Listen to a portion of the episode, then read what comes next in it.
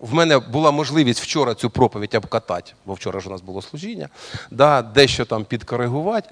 Е, З деякими речами я навіть приготувавши проповідь, був не згодний сам, але потім ну, сам погодився.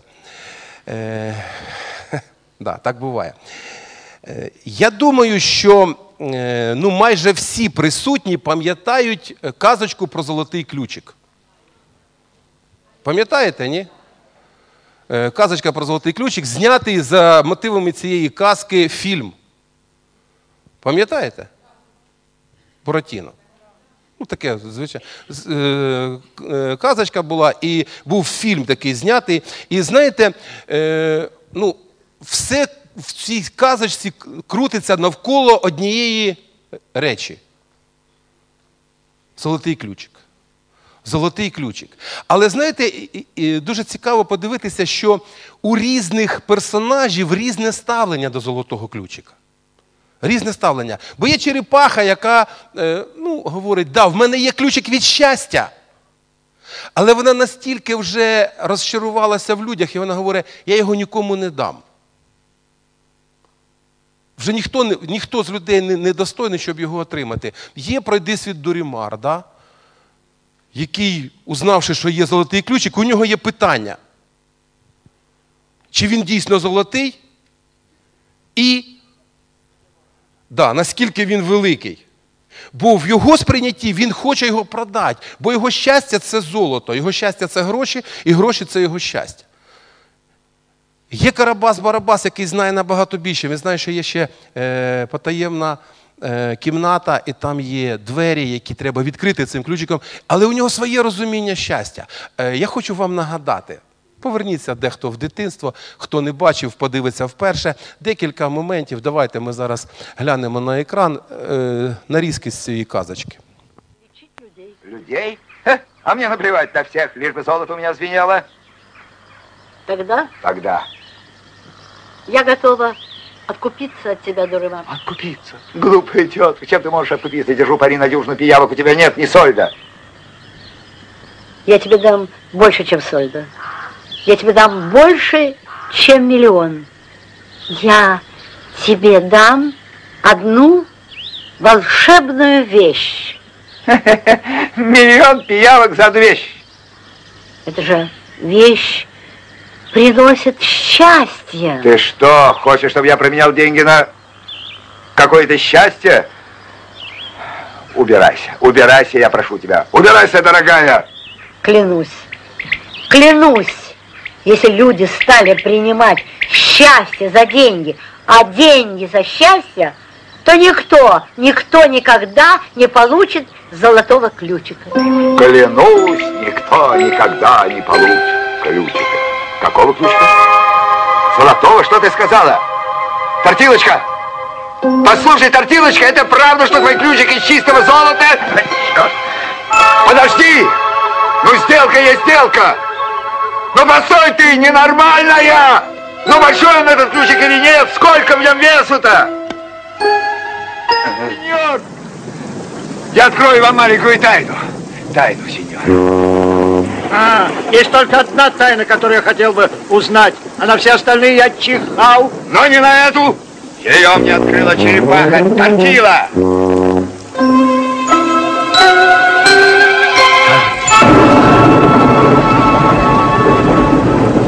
Тортила! Тортила! Тортила! Тортила! Тортила! Я иду! Тортила! Тортила! А, тортила. Тортила, тортила. Сеньор, тысяча благодарностей. А, не стоит! Мясо! Мясо! Мясо! Мясо! Любезный, драгоценный, обаятельный, симпатичный Дуримар, Дуримарчик, Дуримуля. Ну, ну говори. Говори, скорее говори! Я принимаю. А, Ну говори же, Дуримарчик. Ну что тебе сказала Тортила? Ну что, что? Что она тебе сказала?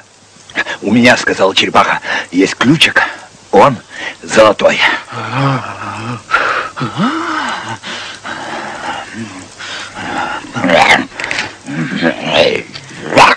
Ну что? Ну что, что? Ну что? Что? Что она тебе сказала? Я знаю одного человека, сказал черепаха, который сделает все на свете, чтобы получить этот ключик. Этот человек... Я. Я! Я! Я! Я этот человек! Ключ! К сожалению, Давай ключик. к сожалению, мы разругались с черепахой. И она поклялась, что этот подлый, гадкий, низкий человек не получит, как вы изволили выразиться, сеньор ключа. Я открою этим ключиком одну дверцу в одной коморке, где живет один... Он подслушивает, негодяй. Держи! Кожен має своє ставлення до ключика. Так? Він є, не вмикайте. Але є один тільки герой, який е, не тільки знаходить ключики двері, і не тільки їх відкриває і заходить, він заводить туди всіх своїх друзів. Будь ласка, другий фрагмент покажіть.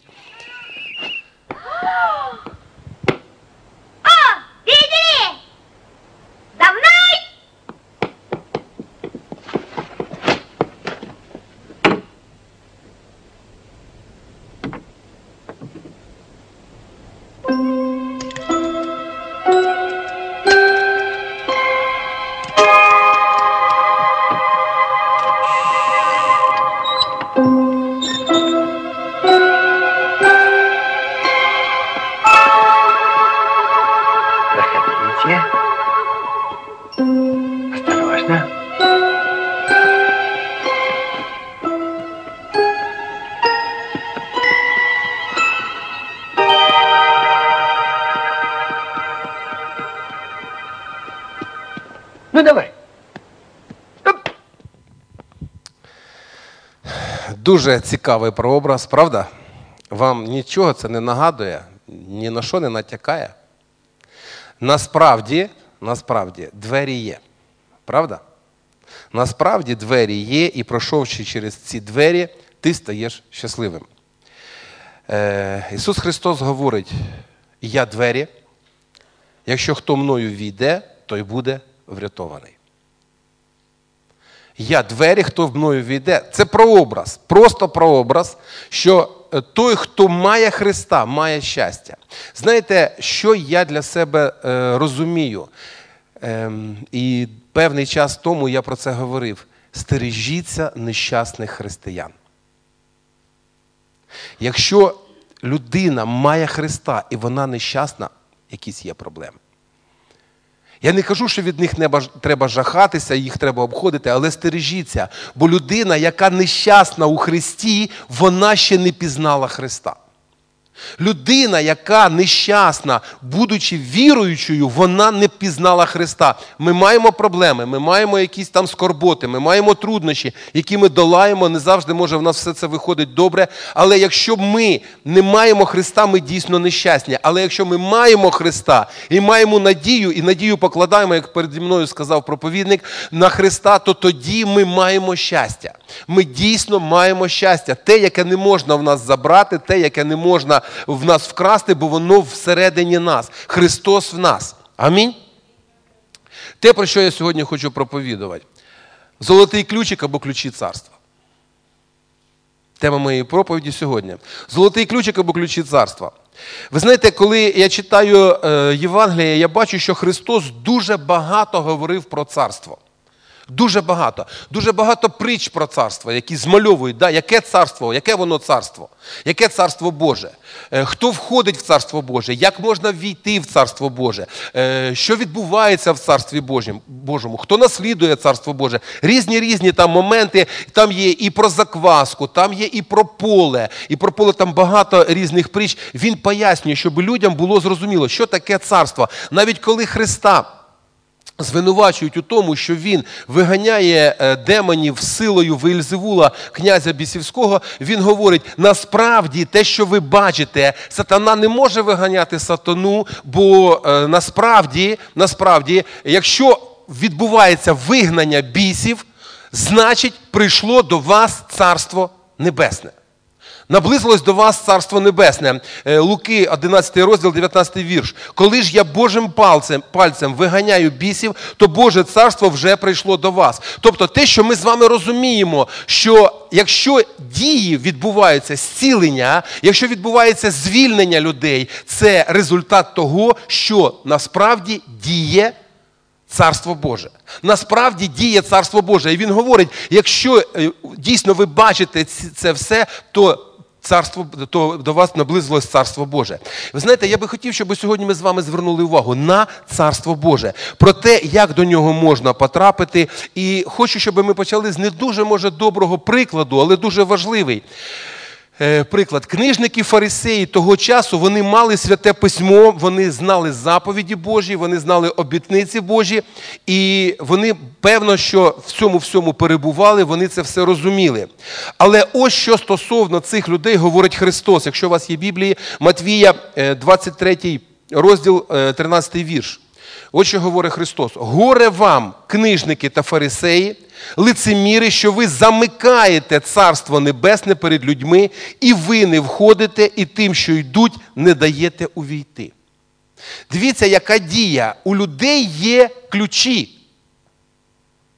Вони знають, як увійти в царство, але вони використовують ключі у зворотньому напрямку. Замість того, щоб відкрити е, замок і відкрити двері і війти, вони навпаки замикають, не входять самі і не впускають інших. Це проблема того часу. Люди, знаючи Слово Боже, знаючи обітниці Божі, замість того, аби навертати людей до Бога, відвертають людей від Бога. Це серйозна проблема, правда? Замість того, щоб відкривати Царство Боже, Христос їх е, е, звинувачує в тому, що вони закривають Царство Боже, маючи ключі. Я звертаю на це увагу. Христос говорить: ви маєте ключі, але ви не відкриваєте Царство Боже. Ви не даєте, ви, ви, не відкриваєте Царство Небесне. Ви знаєте, надалі Христос говорить дуже цікаву річ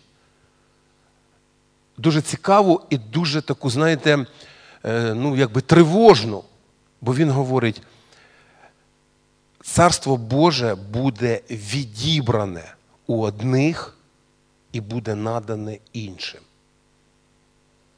Царство Боже буде відібране у одних і буде надане іншим. Одна з притч Христа е, записана в Матвія 21 розділ з 33 по 41 вірш. Просто запишіть собі, я зараз її хочу вам нагадати. Коли один чоловік насадив виноградник і поставив там виноградарів. Пам'ятаєте цю притчу? І там були люди, і вони працювали на тому винограднику. Вони працювали на тому винограднику, е, але він посилає до них своїх слуг. Навіщо він посилає слуг? Перевірить слух. Ні. За притчею. Плоди. Він приходить, слуги приходять і говорять: «Е, ви працюєте на винограднику нашого хазяїна, дайте плоди. Але що відповідають виноградарі? Вони проганяють, вони убивають, але не дають плодів. Тобто немає результатів, немає плоду. І потім він говорить, що він посилає сина свого, але результат той же самий. Плоду нема. Плоду нема. Дивіться, е, є виноградник, є ті, хто працюють, але вони не приносять плод. Вони не приносять плод. І саме тому е, Матвія, 21 розділ, 43 вірш, Христос говорить наступне: тому це кажу вам, що відбереться від вас царство Боже і дасться народові, який даватиме його плоди. Люди, які мали Слово Боже, люди, які, ну, скажімо так, працювали на Бога, служили Богу, вони чують таке слово стосовно себе. У вас забереться Царство Боже. Перед цим він казав, що у них є ключі царства, вони замкнули і нікого не пускають. І тоді він говорить: у вас забереться царство. У вас не буде царства. Бо ви не приносите плід. Бо ви не приносите плід. Я хочу, щоб ми звернули з вами увагу на те, що е, у деяких людей відбирається царство бо вони не приносять плод царства. У людей забирається царство, бо вони не приносять плод царства. Причина, по якій царство Боже в них забирається, вони не приносять плод. Вони не приносять плод царства. Вони хороші люди, вони е, вірять в Бога, вони читають Біблію, але дивіться ситуація, яка царство забирається. Царство забирається. І вже людина живе не в царстві. Вона ще може себе називати як завгодно, але вона вже не живе царством. Вона не живе царством, вона не має царства. Зовні це ще порядна людина, яка ще може не робить якихось явних гріхів, але не живе царством. Не живе. Всередині вже нема царства. Всередині вже є що завгодно, але царства нема, бо воно забране. І це дія не людини, це не служитель, це не пастир робить, це Господь робить. Розумієте? Це Господь забирає царство. І навпаки, наступний, будь ласка, слайд, і навпаки, люди, які приносять царство, вони плоди царства, вони отримують царство. Люди, які приносять плоди царства, вони отримують. Причина, по якій царство Боже надається іншим людям, вони приносять плоди царства. Христос говорить, у вас відніметься царство Боже, а тим людям надасться царство Боже. Вони отримують царство Боже. Ще раз нагадую, фарисеї мали ключі царства. Бо Христос так говорить. Вони мали, але що вони з ними зробили? Вони закрили. Знаєте, є деякі віруючі люди, які сьогодні вони там наскільки вже такі розчаровані, і вони нікому не проповідують, вони нічого не говорять про Бога, вони нічого не говорять про спасіння. Вони такі розчаровані в цьому світі, світ не можна змінити. Ти що, світ збираєшся змінити? Це не твоя, це не, твій, не твоє покликання. Твоє покликання проповідувати, твоє покликання людям е, казати благовість. Це твоє покликання. А хто покається, хто не покається, це вже ну, це вже не, не, не, ну, не, не від тебе залежить. Це вже не від тебе залежить. Ще раз повторюю, дивіться, яка ситуація. Причина, по якій у одних людей забирається царство, це тому, що вони не приносять плоди царства. Дорогі брати і сестри, я хочу, щоб ми з вами розуміли, те, що ти знаходишся в церкві, тебе не спасає. Церква нікого не спасає. Да. Церква не спасає. А я ходжу в церкву. Це добре, що ти ходиш в церкву. Це добре, але, але спасає Христос. Спасіння людина отримує від Христа безпосередньо. Тому Христос сказав фарисеям: у вас забирається царство, у вас забирається царство, і воно віддасться іншим людям. Воно віддасться іншим людям. У кого сьогодні є ключі царства? Свого часу Христос сказав, що Він дає ключі царства кому? Петру, пам'ятаємо, да? Пам'ятаємо цю історію, коли Христос е, віддає Петру ключі, Він каже, тобі даю ключі царства. І е, Римо-католицька церква вони вважають, що першим єпископом Риму був апостол Петро. У нього були ключі, і він ці ключі передає наступному папі, наступний папа наступному, наступний наступному. Тобто тільки виключно папа римський має ключі царства. Католицька така догма, таке сприйняття. З цього приводу у протестантів є жарт.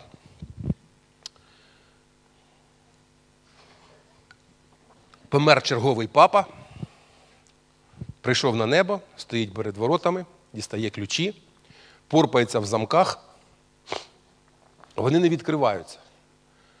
Мимо проходить ангел, говорить, тут перед вами був Мартін Лютер, він змінив замки. Ну, Це жарт. Насправді це жарт. Е, Дивіться, я хочу, щоб ми з вами звернулися до історії з Петром і дещо зрозуміли. Е, Відкрийте, будь ласка, Біблії в Мар, е, Матвія, 16 розділ.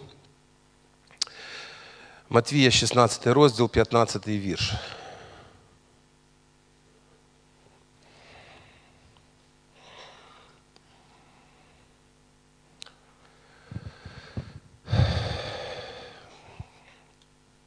Він каже до них: А ви за кого мене маєте?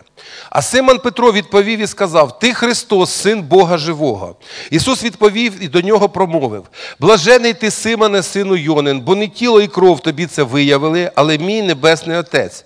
І кажу я тобі, що ти скеля, і на скелі отцій побудую я церкву свою, і сили адові не переможуть її. Ключі тобі дав від Царства Небесного, і що на землі ти зв'яжеш, те зв'язане буде на небі. І що на землі ти розв'яжеш, те розв'язане буде на небі. Дивіться, е, повертаємося до цієї історії, і що ми тут бачимо? Ми бачимо, що е, Петро отримує відкриття від Бога, так чи ні? Він отримує відкриття від Бога про те, що Ісус Христос, Син Божий, Спаситель світу і Його особистий Спаситель. Це дуже важливе відкриття. Це дуже важливе відкриття. Саме на підставі цього відкриття людина отримує ключі Царства Божого, Царства Небесного. Це потрібно зрозуміти. Не тільки Петро отримав ключі. Ключі отримує кожен, хто отримує від Бога відкриття, хто такий Ісус Христос і що Він для мене зробив. І він отримує це відкриття не від людей, він отримує це відкриття від Бога. Це дуже важливо, щоб людина отримала це відкриття від Бога. Це не просто я сьогодні підійшов, комусь сказав, і людина мені сьогодні повірила, а завтра підійшла інша людина, сказала, що ти його слухаєш. І не слухай, він тобі там неправду сказав, і вже людина не вірить. Бо людина, яка отримує відкриття від Бога про те, хто такий Ісус Христос, і отримує прощення гріхів, її вже не можна переманити, її вже не можна якось переналаштувати. Вона налаштована на те, що вона має спасення. Правда? Людина всередині себе вона має обітницю, вона має спілкування з Богом. Дух Святий відкриває, що ти спасенна людина. Це дуже важливо. Це дуже важливо. Насправді це дуже важливо. Е, е, Навіщо Бог дав Петру ключі царства? І як Петро їх використав? Ми відповідь знаходимо в День П'ятидесятниці. До речі, на наступного тижня ми будемо святкувати День П'ятидесятниці. Що відбулося? Що зробив Петро? Біблія говорить, що він став разом з одинадцятьма і він почав проповідувати. Він почав проповідувати, і коли люди до нього звернулися і сказали, так а що ж нам тепер робити? Ми розуміємо, що ми щось робимо не так в своєму житті. Він їм відповідає: покайтесь, нехай хреститься кожен з вас для прощення гріхів і отримаєте дар Святого Духа. Він їм проголошує Євангелію. І Біблія говорить, що у той день спаслось понад три тисячі людей. Апостол Петро, маючи ключі царства, він не просто знайшов, відкрив, але знайшовши, відкривши, він завів туди одночасно три тисячі людей. Він завів туди одночасно, тобто ключі царства були використані за призначенням. Ключі царства. Надалі ми бачимо, що і апостол Петро, і інші апостоли, і навіть інші, разом з ними інші віруючі люди, вони використовували ключі царства. Для чого? Для того, аби нові нові люди мали можливість увійти в Царство Боже.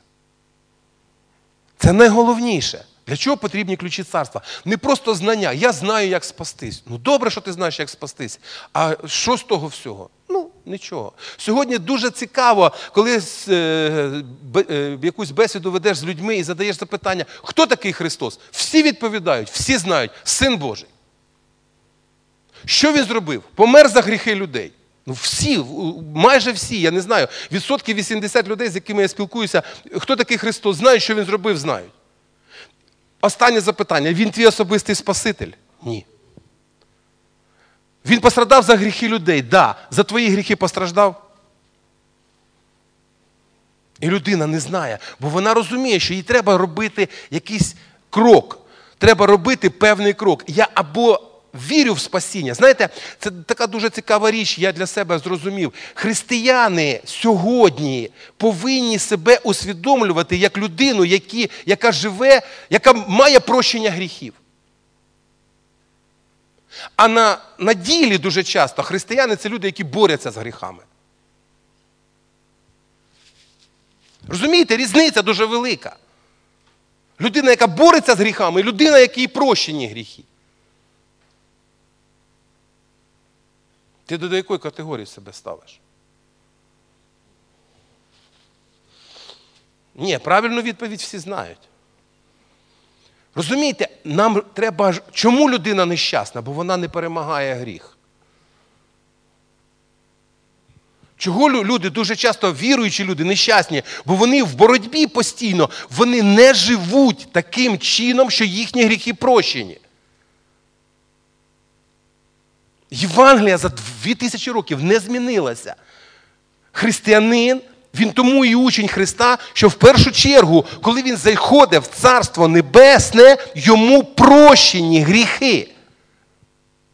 Бо якщо не прощені, ти не входиш. І вже потім на підставі того, що тобі, розумієте, ситуація яка? Треба зробити перший крок, треба стати на перший щабель. Якщо ти стаєш на перший щабель, тоді ти можеш піднятися далі. Тоді, ти можеш піднятися далі. А людина, е, я ще в гріхах, пастор, що ти хочеш від мене?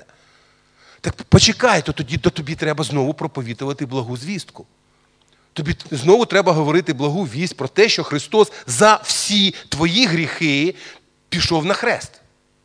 Що Христос постраждав за всі твої гріхи, і ти маєш жити як людина, якій прощено всі гріхи.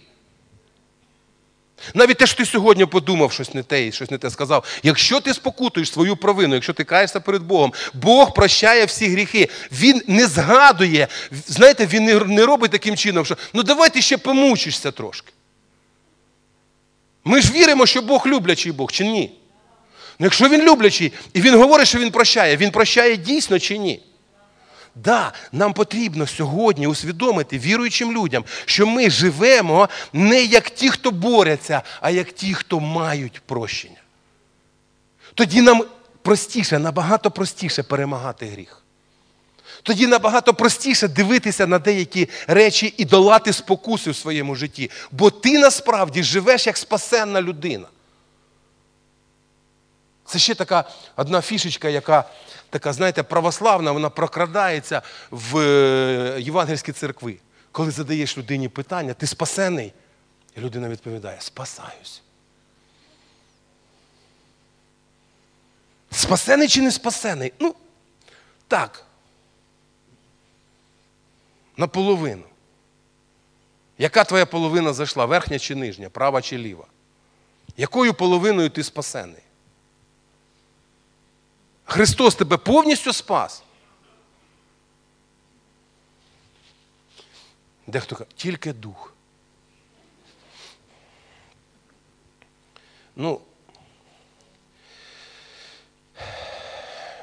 давайте ми з вами ще раз повторюю, те, те, на що я звертаю увагу, якщо людина, будучи віруючою, нещасна, Значить, вона не зустрілася з Христом. Значить, вона не має цього відкриття.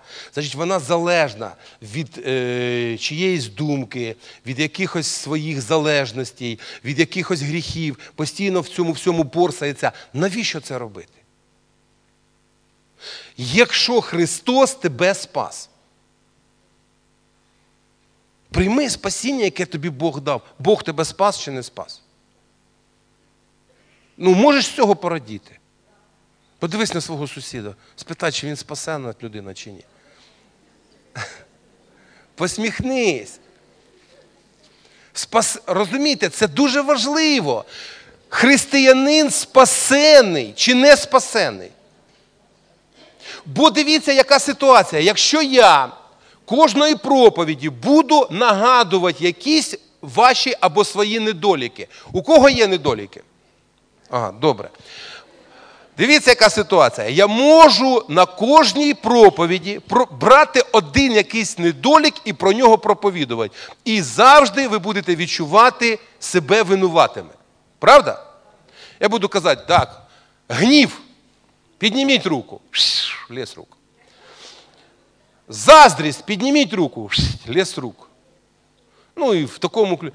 Є це чи нема? Є. Похоті є. Хтось каже, существует. Да, присутствует. Знаєте, як в школі кажуть там Іванов, Петров, все, присутствует.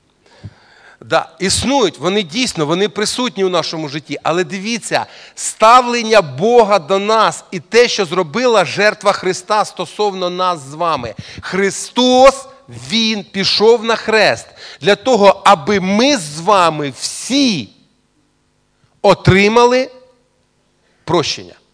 Прощення. Це те, що, ну не знаю, може це така, хтось скаже, ну пастор, ну це така дуже проста проповідь. Погоджуюсь, проста проповідь. Але знаєте, чомусь не в житті всіх віруючих людей вона працює. Чомусь не в житті, бо людина себе гнобить і заганяє незрозуміло куди і вже не живе прощенням, яке отримала від Христа. А значить, людина, яка сама не отримала і не впевнена в своєму прощенні, хіба вона комусь про нього розкаже? Хіба ти, будучи сам нещасним в церкві, когось туди запросиш? Просто простий приклад. Три години ночі. Валера мені дав 10 доларів. Скажіть, з цього приводу я буду телефонувати додому, щоб дружину підняти і сказати: Таня, ти знаєш, мені Валера дав 10 доларів. Великі, вроді би, гроші, да, як для нас сьогодні. Варто чи не варто дружину піднімати? Не варто? А якщо Валера мені дав мільйон, може хай, може хай дружина поспить до ранку? Різниця є? Є. Бо якщо він мені дав мільйон, то я дзвоню, і знаєте, дружина не скаже, що ти мене розбудив посеред ночі? Знаєте, що вона мені скаже? Вона скаже, що ти до сих пор не приїхав з цим мільйоном. Ну так же чи ні? З інше ставлення. От тепер у мене питання, яке наше ставлення до спасіння, яке ми отримали? Як 10 або як мільйон? Не, не спішіть відповідати, бо коли ми тільки отримали спасіння, ми його оцінювали на мільйон. Але з часом чомусь так відбувається, що наше особисте спасіння девальвується. Хтось так вздихає тяжко. Зрозумійте, коли я був стільки спасений, мені хотілося всім розказати. Я задовбав всю- все своє оточення цим всім. Бо я спасений. Бо для мене це мільйон. Розумієте, це мільйон. З часом мене трохи притушили, я зрозумів, це вже не мільйон, а потім ще менше, а потім ще менше, а потім з часом, ну то я спасений, а він не спасений, та хай йому грець. Хай буде не спасений. Розумієте? Я вже сам не ціную особисте спасіння. І я не проповідую іншій людині. Я вже не кажу їй за спасіння, бо я не ціную особисте спасіння. З того часу, як ти перестав цінувати особисте спасіння, ти не проголошуєш його іншим людям. Давайте ми дійсно сьогодні передивимося, наскільки моє особисте спасіння цінне. В моїх очах, в першу чергу. Те, що в очах Божих воно е, дуже цінне, бо Він послав сина свого, це, це да, це да і амінь. Бог хоче, щоб всі люди спаслись. Але як я ціную спасіння, яке я отримав, звідки з'являються нещасні християни? Звідки з'являються люди, які не цінять своє особисте спасіння? Люди, які втратили цінність того золотого ключика, який вони мають, і яким вони відкрили двері, але чомусь не входять, коли чомусь заходять і виходять. Не маючи повноти спасіння, не маючи радості свого спасіння. Це дуже важливо. Насправді я вважаю, що це дуже важливо. Бо якщо я маю радість спасіння, я буду цим ділитися з іншими людьми. Я буду ділитися, я буду щасливий, я не буду злий, я не буду такий, е, знаєте, е, напищений. Я, я буду добрий, я буду хотіти людям сказати, що я спасений. Що я спасений, що мої гріхи прощені, що Христос мене знайшов, що зняв з мене тягар всіх провин, які в моєму житті були, зняв повністю. Сьогодні я маю Христа. Я можу співати про те, що я радість знайшов у Христі. Те, що спасіння, воно дійсно змінює моє життя. Не просто, знаєте, так понакатано йду. Що це вплинуло на мою сім'ю, це вплинуло на моє оточення, на людей, які поруч зі мною. Бо я хочу, щоб вони таким, так, так же само спаслись, таким же чином. Правда? Хочу, щоб вони спаслись, бо я ціную. Це мільйон. Я отримав мільйон, і я знаю, як інша людина може його отримати. А якщо я отримав 10, ну Та, я йому пропоную, знаєте, а він так ото ще носом крутить. Що ти мене в секту яку-то тянеш? У мене питання. Ви що, в секту ходите? Ну. Бо знаєте, іноді люди не хочуть, ну ми да, ми не зовсім церква. Не поняв? Як це не зовсім церква? Ми церква. Ми церква Христова, ми віримо в це. Тому запрошуючи людину в церкву, ми говоримо, да, це церква. Да, це церква Божа. Церква, в якій є всі признаки церкви, і в якій в першу чергу люди спасаються від своїх гріхів. Це дуже важлива річ. Амінь. Амінь. І якщо ти отримав це, ти будеш ділитися з іншими людьми. А ні, то ні. То тоді, якщо ти не ділишся і не радієш, сам собі задай запитання: ти спасений чи ні? Чи трошечки тільки для себе? Спасений трошечки тільки для себе. Це неправильна позиція. Е, давайте задамо зараз відповідь на декілька дуже важливих запитань, які, які е, є е, да, важливі запитання. Хто сьогодні має ключі царства? Як можна отримати ключі царства і що треба робити з ключами царства? Три, три питання, і я хочу, щоб ви зараз ми на них відповіли. Хто може, е, хто сьогодні має, як можна отримати і що з цим всім треба робити. І так, давайте попробуємо розібратися з першим питанням. Хто сьогодні має ключі царства? Ключі царства, ми вже про це говорили, ще раз наголошую, той, хто отримав особисте відкриття стосовно того, хто такий Христос, що Він для нас зробив. Що Він є Спаситель, що Він є мій особистий Спаситель, не тільки всього людства, а й для мене. Так чи ні? Оце дуже важливо, щоб я мав в собі це відкриття, щоб я це слово мав всередині себе. Христос мій особистий Спаситель. І якщо навіть інші люди вони мені будуть щось казати не те, я знаю, що Христос мене спас. Що Христос мене спас, Він мій Спаситель. Це дуже важливо. Якщо просто мене хтось убідив у цьому, а потім розубідив, це різні речі. Це різні речі. Відкриття, яке людина має. Знаєте, для мене е, дуже цікава біблійна історія про е, апостола Івана. Е, ми всі з вами періодично читаємо книгу Откровіння, да? відкриття. Об'явлення, по-різному вона там перекладається українською мовою. Знаєте, дуже чудово, там все записано на майбутнє, але знаєте, як вона була написана? Апостол був висланий на остров, на який висилали злочинців. І там не було віруючих людей. І він був один. Але, будучи одному, він створив церкву, яка складалася з однієї людини, бо він пише про себе. І був я у дусі в день недільний. Тобто він був сповнений духа, незважаючи на те оточення, бо іноді ми, о, я в такому оточенні знаходжуся, пастор, я там працюю. Та де б ти не працював? Там, де Іван отримав відкриття, про яке ми сьогодні читаємо всі, він був взагалі сам на сам. Сам на сам. Тому дуже важливо, що ти всередині себе знаєш, хто такий Христос, що Він для тебе зробив і що ти насправді маєш, і наскільки ти цінуєш те спасіння, яке ти отримав. Другий момент, як можна отримати ключі царства. Дуже, дуже просто. Почути слово примирення.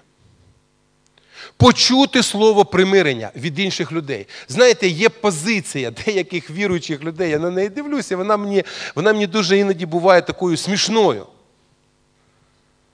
Вони вірять, що люди можуть спастись самі. Це такі люди, які вірять, що діти самі народжуються. Ну просто. Не було в сім'ї дітей, хоп, народилася дитина. Чого? Ну так, так вийшло. Діти самі народжуються. В капусті знаходять. В морковці. Десь знаходять, так? Да? Насправді, давайте ми з вами зрозуміємо. Для того, щоб людина покаялась, послання до римлян говорить про що? Да. Як почують без проповідуючого? Як почують без проповідуючого? Як будуть проповідані, якщо не будуть послані? Тобто повинно, щоб, щоб була людина, яка сьогодні кажуть, всі знають, де церква. Ну і що з того? Всі знають, що вони знають. Що вони насправді знають? Ти піди з ними поспілкуйся, що вони насправді знають? Вони знають, коли будуть свята, бо під час свят можна розслабитися.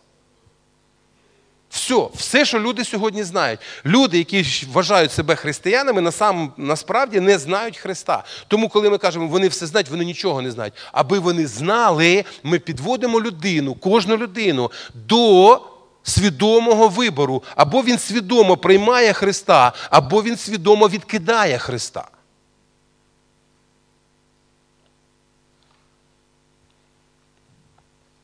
Тому, аби людина отримала спасіння, аби людина отримала ключі царства, вона повинна почути слово.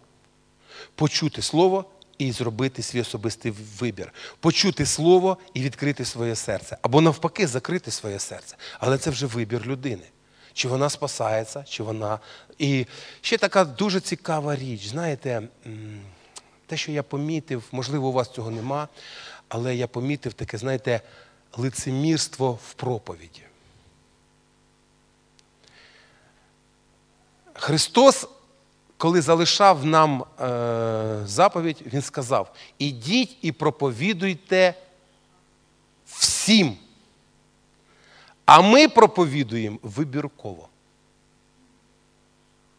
Правда? Бо ми вибираємо, кому проповідувати, а кому не проповідувати. Бо ми думаємо, що ця людина спасенна, а ця не буде спасена, ця не буде спасенна. Або ми дивимося і думаємо, не дай Бог спасеться. А це, але це ліцемірство чи ні? Це лицемірство з нашого боку. Коли ми вибираємо, Христос сказав, що потрібно проповідувати всім, а ми проповідуємо вибірково. Ми не по заповіді Божій поступаємо. Да.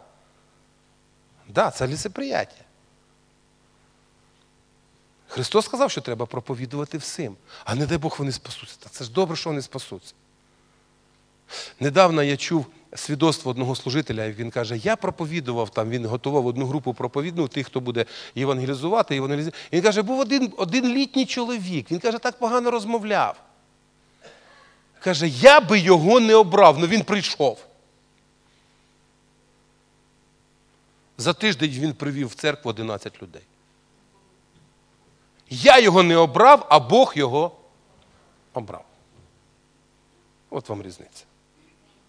Я його не обрав, а Бог його обрав. Дуже важливо, щоб ми з вами розуміли, щоб отримати ключі царства, людина повинна почути слово примирення. Бог дав нам з вами служіння примирення. Що мені робити з ключами царства, які я отримав? У кожної людини, яка отримала спасіння, завжди є вибір.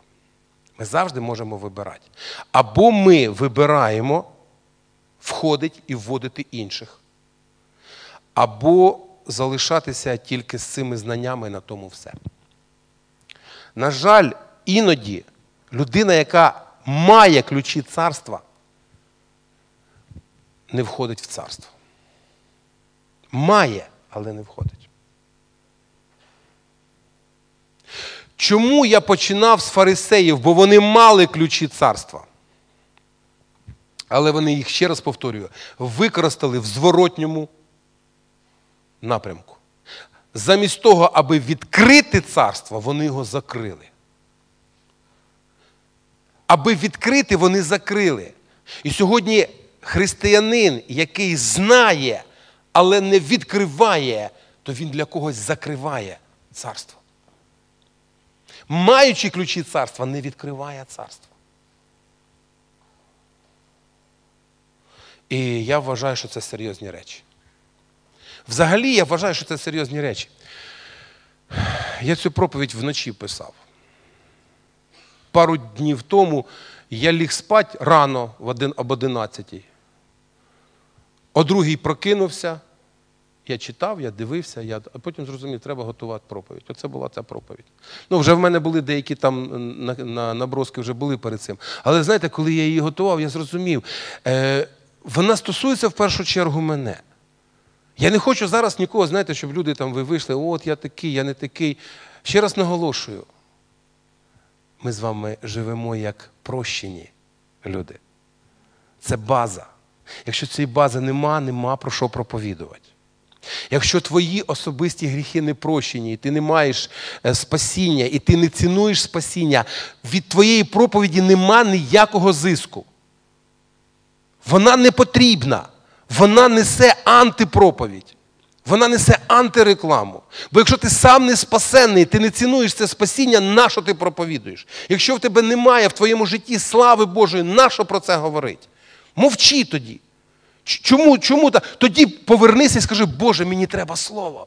Хай мені хтось попроповідує, хто, хтось до, хтось до мене прийде, і я навернуся знову. Я буду християнином, який відкрив ключі царства, який відкрив двері царства, який має всередині себе радість. А не знаєте так. Ну що, треба попроповідувати. Ну давай. Ой, Скажу тобі, Бог всіх любить. Дивишся на того і розумієш, що всіх любить, крім мене.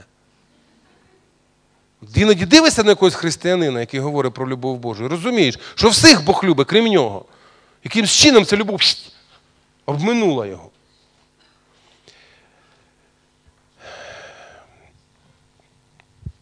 Дивіться, я хочу, щоб ми з вами розуміли, людина, яка не працює в Царстві Божому, залишається за межами цього царства. Я не пам'ятаю, є у мене це нема, ну Паша глянь. Людина, яка не працює в Царстві Божому, залишається за його межами, незважаючи на те, що вона знає. Не цікаво, що ти знаєш. Важливо те, що ти робиш. Я знаю, я слухав великих проповідників, я знаю те, і третє, і п'яте, десяте. Скажіть, будь ласка, коли ви йдете по вулиці, вам цікаво, що знає людина, яка йде поруч? Ні?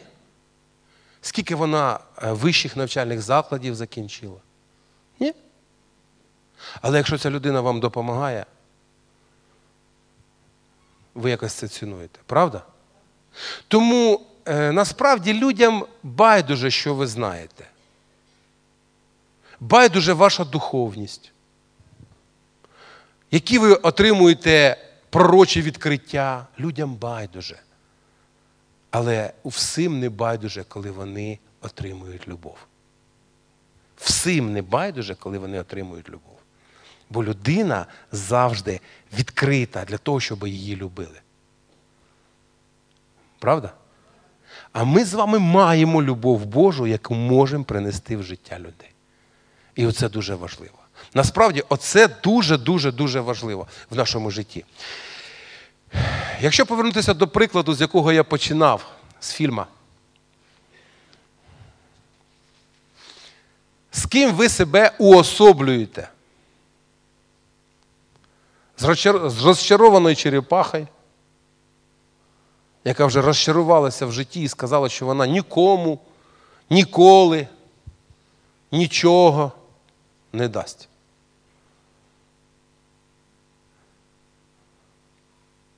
З ким? З ким ви особисто себе уособлюєте? Хто я в своєму житті? Буратіна, да? Насправді християнин, який має радість спасіння і хоче цим спасінням поділитися.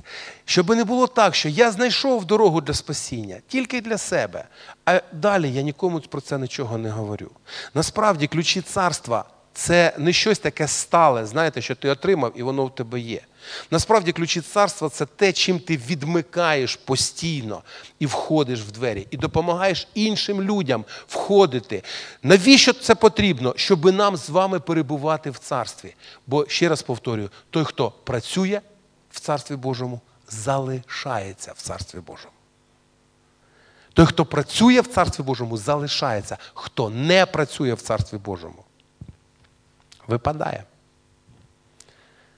І це не і це не люди роблять, розумієте? Це не пастори роблять, це не служителі, це Бог робить. Він прийшов і сказав: за те, що ви замкнули царство і не даєте іншим війти, воно у вас забирається.